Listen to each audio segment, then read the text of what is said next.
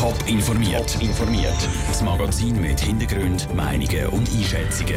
Jetzt auf Radio Top. Warum das Ulma 30 Millionen Franken von Stadt und vom Kanton St. Gallen will und was gegen die steigenden Gesundheitskosten könnte gemacht werden, das sind zwei von den Themen im Top informiert. Im Studio ist der Peter Hanselmann. Bratwürst, Säulerennen und Halle 5. Die Ulma St. Gallen ist weit über die Stadt- und Kantonsgrenzen aus bekannt. Bald geht sie wieder los. Bevor aber an der Olme Kühe angeschaut und Traktoren gehandelt werden, ist die Olme heute Abend Thema im St. Galler Stadtparlament. Das Messegelände wird nämlich langsam zu klein und sollte ausbauen werden. St. Gallen bei Debatten im Parlament dabei ist der Michel Egimann. Michel, um was genau, um was genau geht es heute konkret? Es geht bei diesem Projekt darum, dass ein Teil der Autobahn St. Gallen soll überbaut werden soll. Die Überbauung ist notwendig, weil das Olma Messegelände soll erweitert werden Es wird eine neue Halle geben, die die jetzige Halle Nummer 1 ersetzen könnte. Die neue Halle könnte zum Beispiel gebraucht werden für die Olma, aber auch für andere Anlässe die Autobahn überdachen und dann eine Messehalle draufstellen. Ein spektakulärer, aber nicht ganz ein günstiger Plan. Alles zusammen, das kostet ja über 160 Millionen Franken.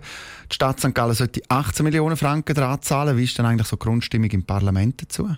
Ja, die Chancen, dass das Vorhaben zustande kommt, sind sehr gross. Es sind alle Fraktionen für eine Annahme von dem Kredit von 18 Millionen Franken. Also es wäre eine riesige Überraschung, wenn der Stadtrat das Projekt nicht würde absegnen aus dem St. Galler Stadtparlament, der Michel Eckimann. Nach dem Stadtparlament stimmt dann noch der Kantonsrat darüber ab, über äh, das kantonale Projekt, das eben dann 12 Millionen Franken sollte kosten. Und dort sieht es auch noch aus, wie wenn es dort ein Ja dazu dürfte. Das letzte Wort hat dann noch das St. Galler Stimmvolk.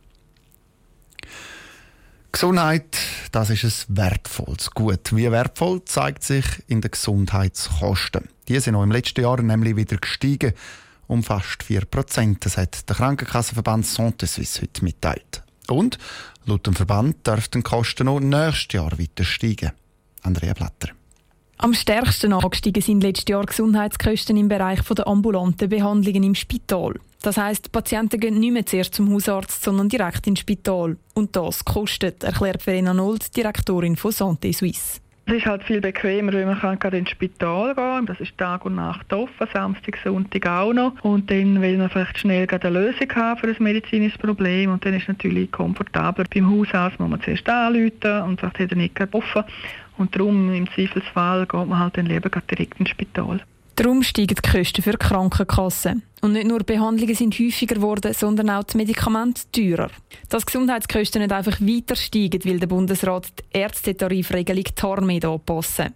Die Idee vom Bundesrat wäre eigentlich, dass die, die Gesundheitskosten soll senken soll. Zum Beispiel ist der Preis für Beratungen und Konsultationen festgelegt, erklärte Jürg Schlup, Präsident der Verbindung der Schweizer Ärzte. Ob der jetzt beim Hausarzt sitzt oder im Spitalambulatorium, eine Konsultation, die kann 5 Minuten gehen, die kann 20 Minuten gehen. Äh, das wird nach TARMED abgerechnet. Das ist vor allem ein Zeittarif. Es gibt aber auch Handlungsleistungen. Behandlungen werden also zum Teil auch pauschal verrechnet. Für Verena Nold von der Santé Suisse langt das allein aber nicht. Es ist einfach so, dass es sehr stark vom Abrechnungsverhalten der Ärzte und Spitäler abhängen tut, ob man wirklich kann sparen kann. Weil man kann ja in dem Tarif bei einer Position, die gekürzt wird, dafür eine andere vielleicht zweimal abrechnen, die nicht gekürzt worden ist.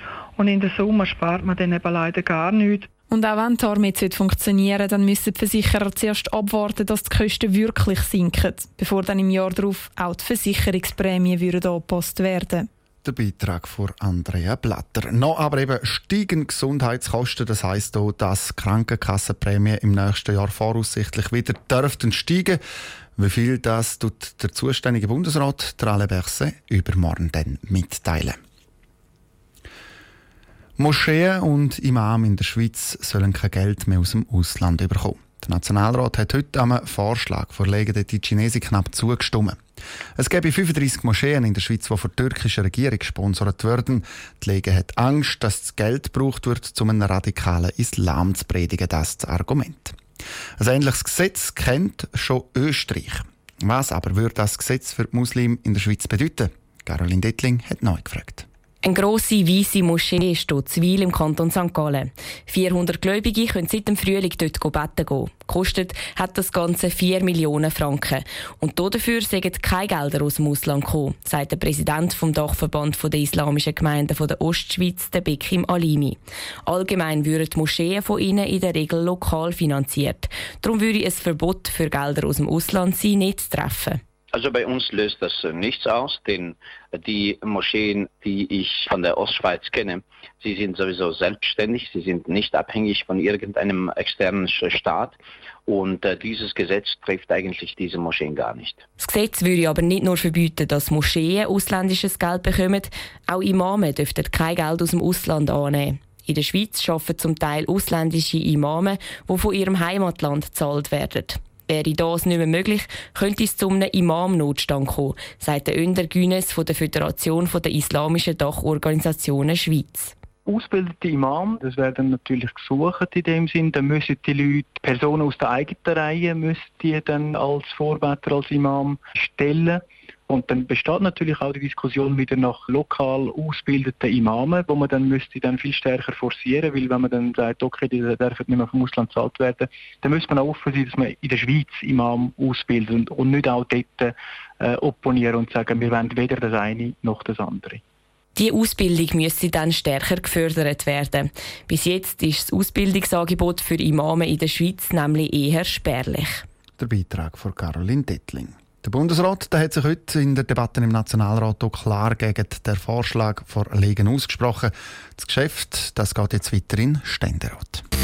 Top informiert, auch als Podcast. Mehr Informationen gibt es auf toponline.ch.